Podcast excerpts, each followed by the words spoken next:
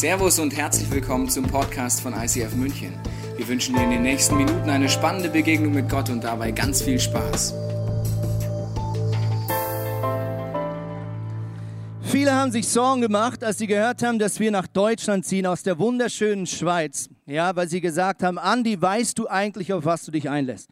Ja, von dieser schönen Schweiz in den rauen Norden. Wisst ihr eigentlich, auf was ihr euch einlässt? Ja?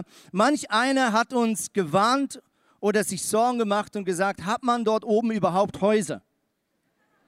Ja, die Schweizer, die haben keine Ahnung, oder? Die kennen nur 300 Kilometer, oder? Hat man überhaupt Häuser? Ich möchte euch ein Foto zeigen. Wir haben ein wunderschönes Haus gefunden. Ihr müsst euch keine Sorgen machen.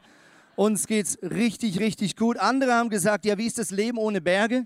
Aber ich kann euch sagen, eine halbe Stunde Richtung Norden mit dem Auto und du hast unberührte Natur. Wunderschöne, unberührte Natur, ja. Andere haben uns gewarnt und gesagt, ist das denn überhaupt gut und weise, als ohne Team zu gehen? Ja, nur mit zwei Kindern und drei Zwergkaninchen und einer Frau. Ihr braucht doch ein Team. Ich kann euch versichern, anderthalb Jahre später dürfen wir zurückschauen auf eins der besten und erfolgreichsten Teams, die Deutschland je gesehen hat. Wieder endlich an Tabellenspitze zurück. Andere haben gesagt, ja, wer leitet bei euch Worship? Wir haben eine super Worship-Leiterin gefunden. Ich habe ein Foto mitgebracht, die Helene. Helene fischt jetzt Menschen. Weltklasse-Witz, ich weiß, ich weiß, ich weiß. Ja, und zu gut äh, zuletzt, ähm, viele haben auch sich Sorgen gemacht, ja, ähm, für die, die mich persönlich kennen, ich durfte im Projektteam sein von der Samsung Hall, also von diesem Gebäude, was wir mit ICF Zürich bauen durften oder für ICF Zürich bauen durften. Und manche einer hat natürlich gesagt, wie fühlt sich das an, dann nach Hamburg zu gehen? Ich kann euch versichern, wir haben eine Location gefunden. Sie ist nicht die Samsung Hall, aber sie ist okay. Sie ist, sie ist, sie ist okay. Genau, die Elfis. Halt manchmal ein bisschen mühsam, wenn man predigt, aber es ist okay.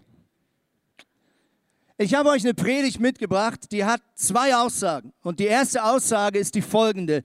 Ich bin gesegnet. Ich bin gesegnet. Oder andersrum, du, du bist gesegnet. Dreh dich mal zu deinem Sitznachbar und sag's ihm ins Gesicht an diesem Sonntagmorgen. Du bist gesegnet. Dreht euch mal zueinander und sagt euch ins Gesicht, du bist gesegnet. Jetzt ist das noch einfach, jetzt setzt mal noch einen drauf.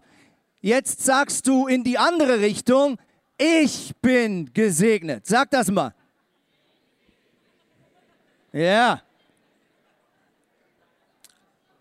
Ich weiß nicht, ob es dir so geht wie mir manchmal wenn du sowas hörst, ich glaube, manch einer würde jetzt gerne aufstrecken wie in der Schule und sagen, Herr Lehrer, kleinen Moment mal, du kennst mich doch gar nicht. Wenn du mich kennen würdest, dann würdest du nicht deine Predigt so positiv starten. Wenn du mich kennen würdest, dann würdest du deinen Mund nicht so voll nehmen wenn du meinen Kontostand kennen würdest oder den aktuellen Status meiner Hausarbeit oder Bachelorarbeit, wenn du meine Familiensituation kennen würdest, wenn du meine Gesundheit kennen würdest, dann würdest du es nicht wagen, mir ins Gesicht zu sagen, dass ich gesegnet bin. Ich glaube, das Problem ist, wenn wir uns fragen, ob wir gesegnet sind oder nicht, dann ist es immer eine Frage des Vergleichens. Stimmt's? Ich möchte mit euch mal einen spannenden Vergleich machen in die andere Richtung. Wenn du ein Dach über dem Kopf hast, etwas Geld in deinem Geldbeutel, um die nächsten Tage etwas essen zu können, dann bist du reicher als 5 Milliarden 850 Millionen 515.964 Menschen auf dieser Welt und gehörst zu den 8 Prozent Reichsten der Weltbevölkerung. Ich bin gesegnet. Wenn du in Deutschland wohnst, dann gehörst du zu Nord- und Mitteleuropa und damit zu dem Bereich auf der Erde, wo die höchste Meinungs- und Pressefreiheit überhaupt herrscht. Also wenn du in letzter Zeit hörst, andere Leute sagen, hier darf man ja nicht mehr sagen, was man denkt, dann schau mal ein paar Land Ländergrenzen weiter und überlege dir, ob es Sinn macht, unzufrieden zu sein.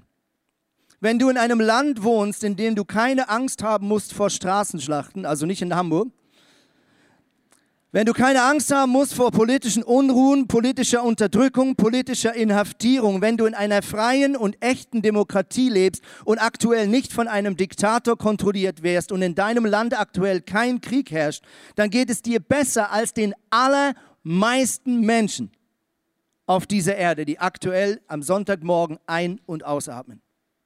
Letzter Punkt, wenn du heute hier in München am 24. Februar 2019 öffentlich im Neuraum in einen Gottesdienst gehen kannst und öffentlich zu deinem Glauben stehen darfst, ohne Angst vor politischer Benachteiligung oder politischer Inhaftierung, dann geht es dir besser als drei Milliarden Menschen, die heute an diesem Sonntagmorgen leben. Ich bin gesegnet, du bist gesegnet. Ich möchte mit euch einen Mann anschauen und studieren, der in der Bibel vorkommt. Und dieser junge Mann heißt Jakob. Und Jakob wäre wahrscheinlich so wie du, der würde ziemlich schnell aufstrecken und sagen, nein, ich bin nicht gesegnet. Jakob ist der Sohn von Isaak. Isaak war der Sohn von Abraham, also sozusagen der Enkel des Stammesfürsten, also des Urvaters des jüdischen Volkes. Die Geschichte Israels begann mit Gott, der Abraham herausruft und sagt, mit dir möchte ich ein neues Volk gründen. Dann kam Isaak und Isaak hatte zwei erstgeborene Söhne. Der eine hieß Jakob, der andere hieß Esau. Das Dumme war, Jakob kam als zweiter raus. Jakob bedeutet wortwörtlich der Fersenhalter. Also er hat schon bei der Geburt deutlich gemacht, dass ihm das nicht passt, dass sein Brüder ihm im Schatten steht. Er hat schon bei der Geburt deutlich gemacht, I'm tracking you, ja, ich verfolge dich, ich bin direkt in deinem Nacken und versuche diesen Segen, den du mir weggeschnappt hast, wieder zurückzuerobern. Für die, die sich nicht auskennen, heute ist es nicht mehr ganz so wichtig, der Erstgeborene zu sein. Heute jammert sogar mein großer Bruder, hat immer gejammert. Er hat immer gesagt, ich als Erstgeborener, ich muss ein Vorbild sein für meine Geschwister. Ich muss, äh, keine Ahnung, das Auto fahren, weil ich schon den Führerschein habe und alle anderen Geschwister von Partys abholen. Früher als Erstgeborener warst du the lucky mushroom. Okay, der glückliche Glückspilz. Warum? Weil die ganze geistliche und finanzielle Autorität wurde auf dich übertragen. Jakob hätte es fast geschafft, aber dann doch nicht ganz. Warum? Weil Esau zuerst geboren wurde. Und Jakob, wenn man sein Leben anschaut, dann sieht man einen jungen Mann, der älter wird und der permanent in einem Kontrast lebt, nämlich, dass Gott sein Leben segnet, aber Jakob denkt, sein Leben ist nicht gesegnet.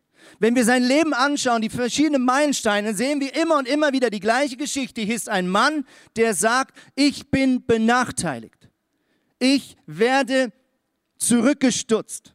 Ich stehe im Schatten von anderen. Ich bin weniger gesegnet. Und sein ganzes Leben übergeht er immer wieder seine moralischen Grenzen, verarscht Schwiegervater, verarscht eigene Frauen, verarscht eigene Familie, verarscht den eigenen Bruder, immer um sich den Segen Gottes krampfhaft vom Himmel zu reißen.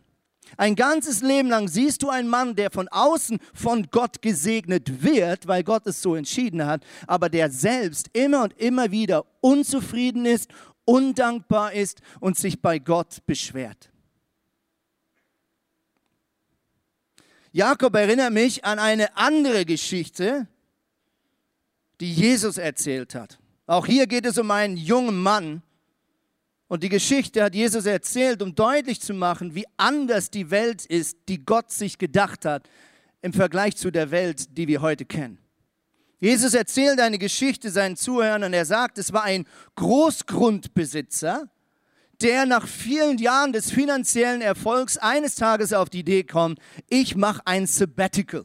Ja, ich mache mal ein Timeout und bereise die Welt. Und er holt seine drei besten Männern und vertraut ihnen sein Vermögen an. Und Jesus erzählt, dem ersten gab er fünf Talente. Das ist eine ähm, Währungseinheit für Silbermünzen. Ein Talent sind 10.000 Silbermünzen. Also für die, die jetzt scharf und gut äh, den Taschenrechner benutzt haben, 50.000 Silberstücke. Dem zweiten gab er zwei Talente, 20.000 Silbermünzen und dem letzten gab er ein Talent. ein Talent. Nur ein Talent. Dieser Mann macht einen einzigen großen Fehler. Er vergleicht. Er guckt zu seinem Kollegen rüber und sagt, du hast zwei. Eins, zwei. Eins, zwei. Und dann guckt er noch weiter rüber und sagt, was ist denn mit dir schiefgelaufen? Der hat fünf. Der hat fünf. Chef, was soll der Scheiß? Warum, warum hat er mehr als ich? Weil dieser junge Mann vergleicht, der nur ein Talent bekommt, fallen seine Schultern plötzlich nach unten, sein Blick wird grimmig und er sagt, offensichtlich meint es mein Chef nicht gut mit mir. Offensichtlich traut dem Chef mir nichts zu. Offensichtlich ist mein Leben nicht gesegnet. Und er begeht einen katastrophalen Fehler. Weil er vergleicht, glaubt er eine Lüge und sagt sich, auf mich kommt es nicht an. Mich braucht der Chef gar nicht. Mein Einsatz ist gar nicht wichtig. Und während die anderen zwei Kollegen sich an die Arbeit machen und mit diesem Geld handeln und es anbauen und ansäen und ernten und Handel betreiben und das Vermögen verdoppeln, so macht dieser junge Mann nur eins. Er geht in den Baumarkt und kauft sich einen Spaten, verbuddelt das Vermögen des Chefs und sagt sich, eines Tages wird er zurückkommen, wenn hier alles vorbei ist und dann bringe ich den Sack einfach zurück. Hauptsache, ich mache keinen Fehler. Es gibt nur einen Fehler, den du machen kannst, zu versuchen, keinen Fehler zu machen.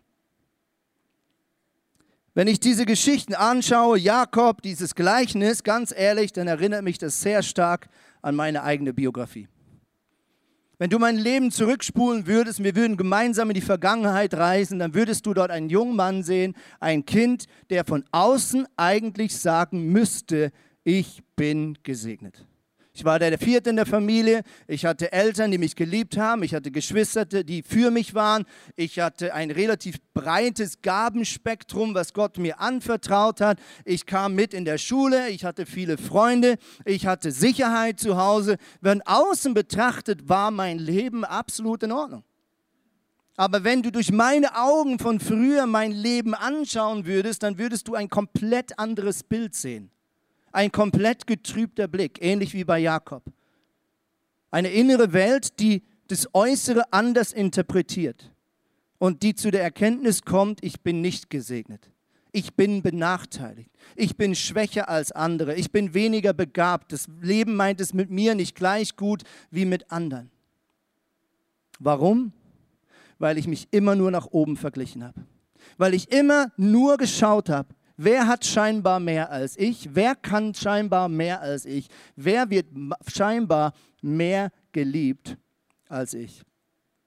In meinem Leben führte das, als ich erwachsen wurde, mehr und mehr zu einer Erschöpfungsdepression. Ich war angestellt im ICF, ich habe mich ausgetobt, ich habe versucht, diesen Segen von Gott herunterzureißen und meine innere Welt zu kompensieren durch Leistung, durch Tatendrang, vor anderen Leuten gut dastehen. Aber wie das halt so ist, wenn du versuchst, es von außen zu faken, innerlich gehst du kaputt. Und genau das passiert. Und in meinem Leben kam immer mehr Müdigkeit. Auf Müdigkeit folgte Schlaflosigkeit. Und in dem Moment, wo du über mehrere Nächte nicht mehr schläfst, geht deine Welt so richtig den Bach runter.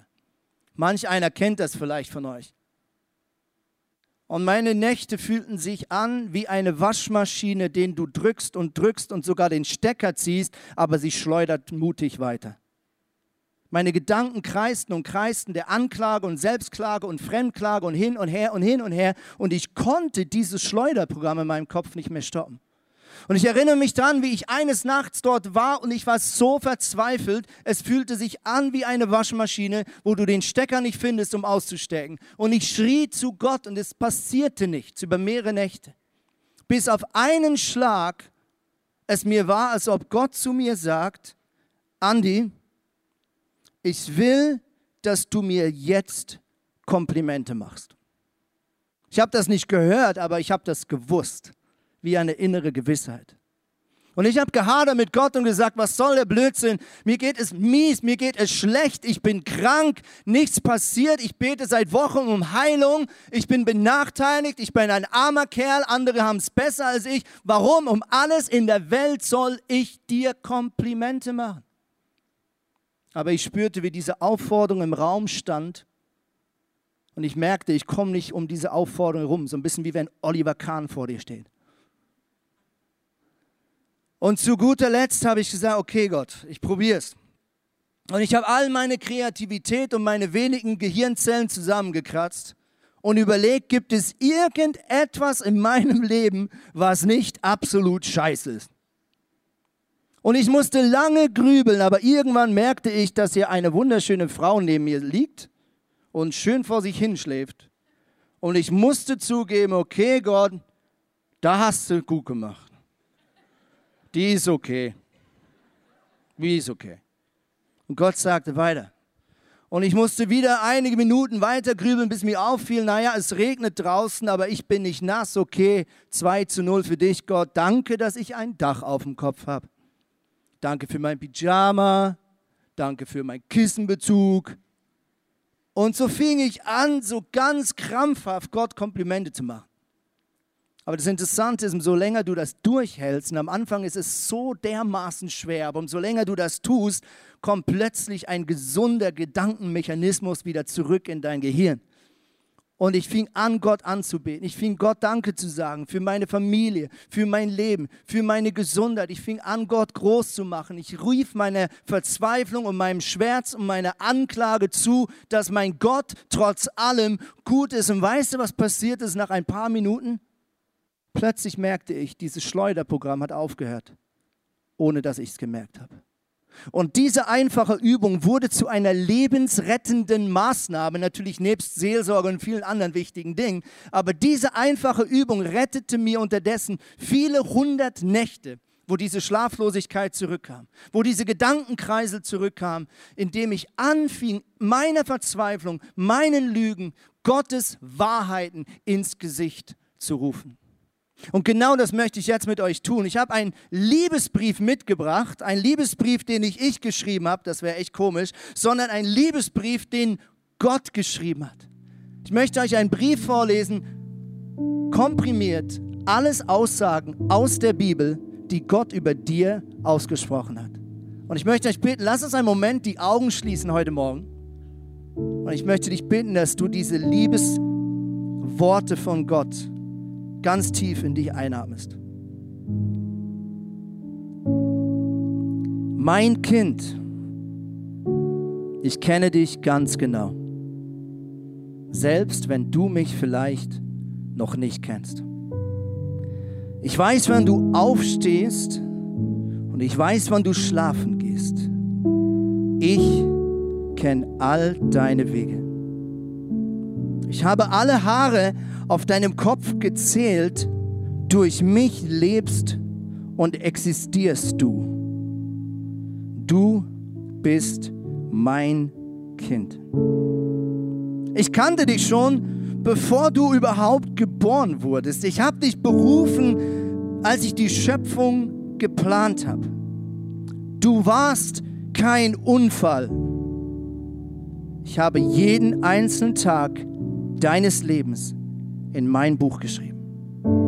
Ich habe den Zeitpunkt und den Ort deiner Geburt bestimmt und ich habe mir überlegt, wo du leben würdest.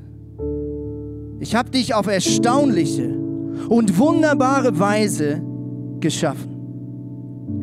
Im Leib deiner Mutter habe ich dich kunstvoll gestaltet und am Tag deiner Geburt habe ich dich hervorgerufen. Ich bin nicht weit weg von dir und ich bin nicht zornig auf dich, denn ich bin Liebe in Person. Und ich wünsche mir nichts sehnlicher, als dir meine Liebe verschwenderisch zu schenken. Ich biete dir mehr an, als ein Vater auf der Erde je könnte, weil ich der vollkommene Vater bin. Und alle guten Dinge, die du empfängst, sie kommen von mir.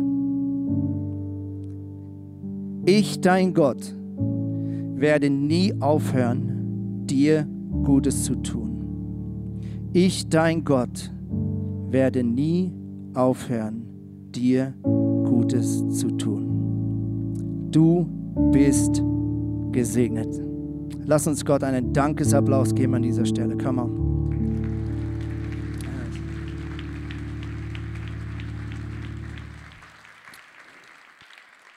Mein zweiter Punkt heute Morgen ist, ich bin gesegnet, um ein Segen zu sein. Du bist gesegnet von Gott, um ein Segen zu sein. Genau wie in dieser Geschichte, die wir gehört haben.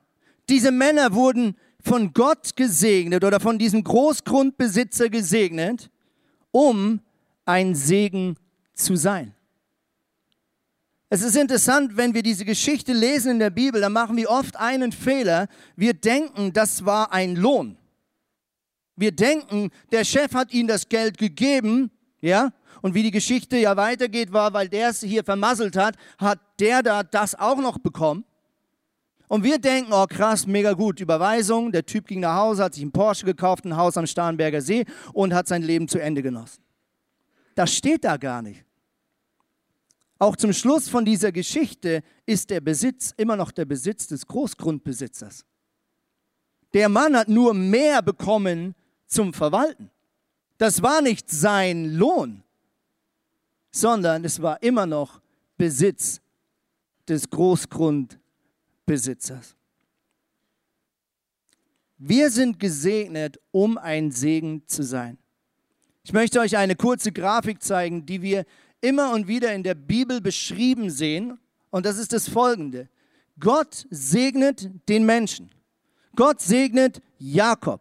Gott segnet Josef. Gott segnet David und so weiter und so fort. Mit Ressourcen oder mit Fähigkeiten oder mit Talenten oder mit besonderen Beziehungsnetzwerken. Gott segnet den Menschen, er liebt das. Warum? Weil er großzügig ist. Aber Gott tut es immer mit einem spannenden Hintergedanken, nämlich dass wir Gott zurückbeschenken. Und hier geht es nicht nur um Finanzen, hier geht es um viel, viel mehr. Gott gibt uns Fähigkeiten, Gott gibt uns Talente, Gott gibt uns vielleicht einen Wissensvorsprung, einen Bildungsvorsprung, aber immer mit dem Wunsch, dass wir das nicht einfach in uns reinstopfen, in uns reinfressen, sondern dass wir es teilen mit den Menschen, die vielleicht genau das von Gott nicht bekommen haben. Und damit ist unsere Welt so anders als die Welt, wie Gott sie sich gedacht hat. Ich weiß nicht, wie du das so wahrnimmst, aber bei mir in Hamburg, da wachse ich auf mit einem Denken, das sagt, hey, du bist talentiert, du kannst Dinge besser als andere, du hast mehr Geld geerbt als andere, du bist an der besseren Schule gelandet als andere, großartig, gut für dich. Da hast du mal richtig Glück gehabt. Ja, ich lebe in einer Welt, in der man sagt, Hauptsache, es stimmt für dich. Wir leben in einer Welt, die in ihrer Ethik davon geprägt ist, dass man sagt, es war gut für die Entwicklung der Erde, dass das Starke das Schwache tötet. Survival of the Fittest prägt unsere Ethik. Und wir sagen, es ist gut, wenn ich stärker bin, wenn ich mehr von Gott bekomme, kann ich ja auch nichts dafür. Ich genieße es, ich setze es ein für mich. Hauptsache, ich komme gut raus. Gottes Denken ist komplett anders. Gott gibt einem Mann oder einer Frau eine Fähigkeit, damit er mit dieser Fähigkeit anderen Menschen, die Hilfe brauchen, helfen kann. Du kannst gut singen, großartig. Helf anderen Menschen mit dieser wunderschönen Stimme in die Gegenwart Gottes zu kommen. Du bist schlau als andere, dann helf doch Leuten, die nicht so schlau sind wie du. Du hast besser die Fähigkeit von Gott bekommen, mit Geld gut umzugehen. Großartig. Was wäre, wenn du diese Fähigkeit anderen Leuten zur Verfügung stellst? die nicht so gut mit Geld umgehen können. Versteht ihr, was ich meine? Du hast vielleicht die Fähigkeit bekommen, dich gut durchzusetzen, nicht Angst zu haben, seine Meinung zu sagen. Was wäre, wenn, wenn du anfängst, diese Fähigkeit für Leute einzusetzen, die diese Hilfe brauchen? Gott gibt A, damit A B gibt. Und was dann passiert, wenn wir anfangen, Segen von Gott zurückzuspielen, dann stelle ich mir das immer so ein bisschen vor wie so ein Tennismatch, ja? So ein Tennismatch zwischen Roger Federer und wie heißt der deutsche Star? Zverev? Zverev? Zverev. Zverev. Zverev. Ich verlasse mich auf dich, das ist auf dem Podcast. Das muss stimmen, sonst müssen die alles wieder rausschneiden. Aber ich glaube, es stimmt. Zwischen Roger Federer und Zverev, okay? Gott schießt den Ball ist die Frage, wer ist Gott? Hä? Okay, ich lasse es offen. Gott schießt den Tennisball übers Netz und er sucht nach Männern und Frauen, die Bock haben, zurückzuspielen. So, bam! Ballern direkt den Segen Gottes wieder rück. Und Gott denkt sich, uh, das macht Spaß, mit dem spiele ich noch länger. Und Gott schlägt noch härter zurück und er segnet dich mit weiteren Ressourcen oder weiteren Möglichkeiten, neuen äh, Beziehungsnetzwerken. Und, und weil du das siehst, ballerst du deinen Schlag noch mehr zurück. Und dann entsteht so ein göttliches Tennisspiel. Und du siehst in der ganzen Bibel Männer und Frauen, die Ja gesagt haben zu diesem Kreislauf. Also wenn du den Segen Gottes in deinem Leben vergrößern möchtest, egal in welchem Bereich, dann gebe ich dir den wunderbaren Tipp, investier. Teile mit deiner Umgebung, mit deiner Familie, mit deiner Small Group, mit deiner Kirche, mit deiner Nachbarschaft. Und wenn wir das tun, dann sagt Gott, du treuer und guter Knecht, und er gibt dir mehr, als du bisher hattest. Jesus hat zum Schluss von dieser Geschichte folgenden provokanten Vers gesagt. Und ich glaube, das ist eine Ansage für uns auch als Leute, die hier in Deutschland leben. Lukas 12, Vers 48. Wem viel gegeben wurde, von dem wird viel gefordert.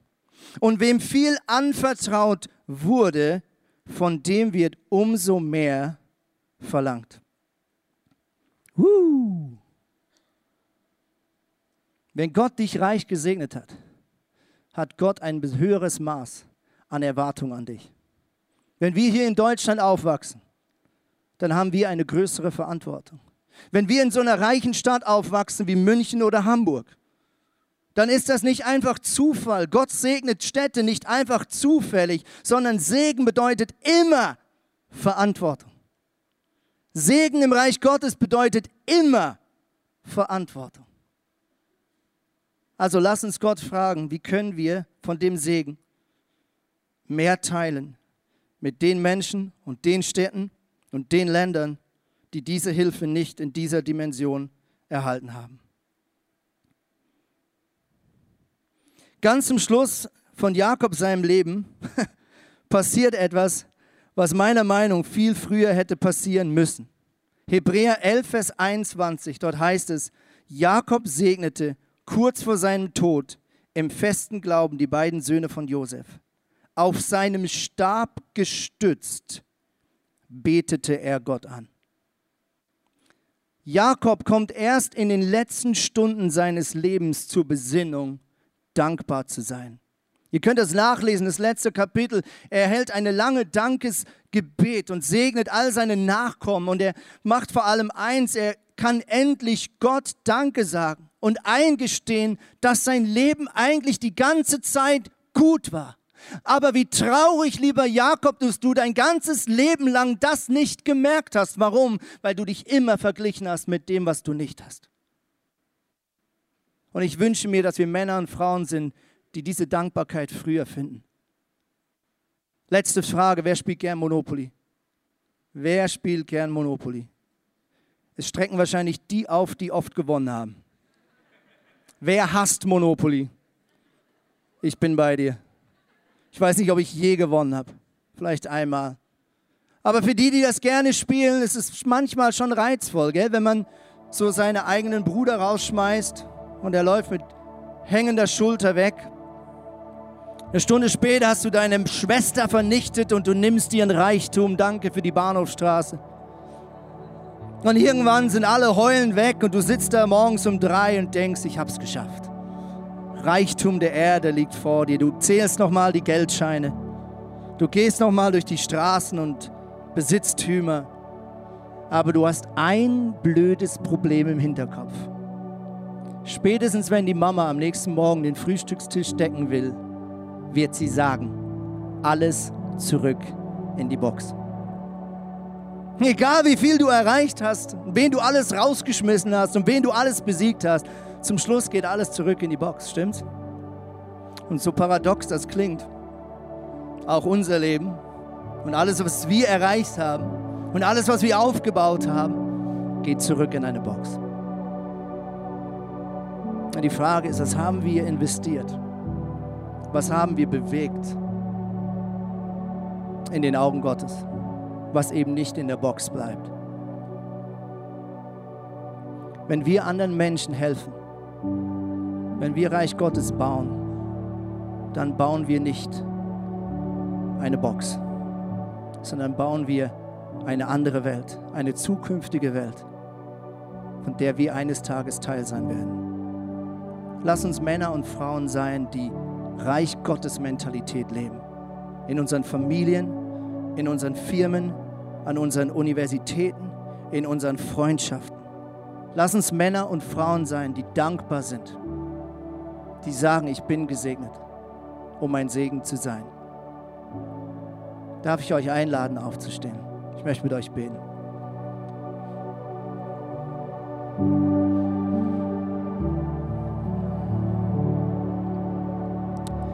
Lieber Vater, ich danke dir, dass du ein Gott bist, der großzügig ist. Ich danke dir, dass du ein Gott bist, der es gut mit mir meint. Ich danke dir, dass du ein Gott bist, der mein Leben in seiner Hand hält und der Gedanken des Friedens und der Güte über mir hat. Und Jesus, heute Morgen bringe ich dir meine Selbstanklage. Heute Morgen bringe ich dir meine Gottanklage. Ich bringe dir meine Unzufriedenheit. Ich bringe dir meine Undankbarkeit. Und ich lege alles nieder vor dein Kreuz. Und ich tausche es ein mit Dankbarkeit. Ich tausche es ein mit einem Segen. Ich tausche es ein mit einem dienenden Herz, was sagt, Gott, was kann ich Gutes für dich und mit dir tun? Und heute Morgen bitte ich dich, was Jakob dich gebeten hat. Und ich sage, ja, Gott, ich lass dich nicht los. Es sei denn, du segnest mich. Ich möchte heute Morgen die Frechheit besitzen, wie ein kleiner Junge, der am Bein seines Vaters schüttelt und sagt, ich will dieses Matchbox-Auto. Und genauso bitte ich dich jetzt um Segen über meinem Leben. Ich bitte dich um Durchbrüche über meinem Leben. Ich bitte dich um Durchbrüche in meinen Finanzen. Ich bitte dich um Durchbrüche in meinen Beziehungen. Ich bitte dich um Durchbruch in meiner Identität.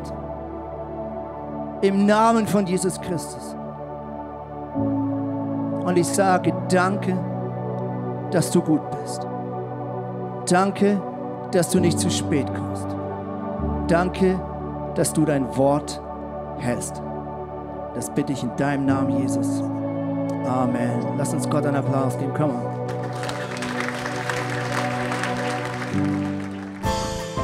Wir hoffen, dass dir diese Predigt weitergeholfen hat. Wenn du Fragen hast, kannst du gerne an info at icf-moenchen.de mailen und weitere Informationen findest du auf unserer Homepage unter www.icf-moenchen.de.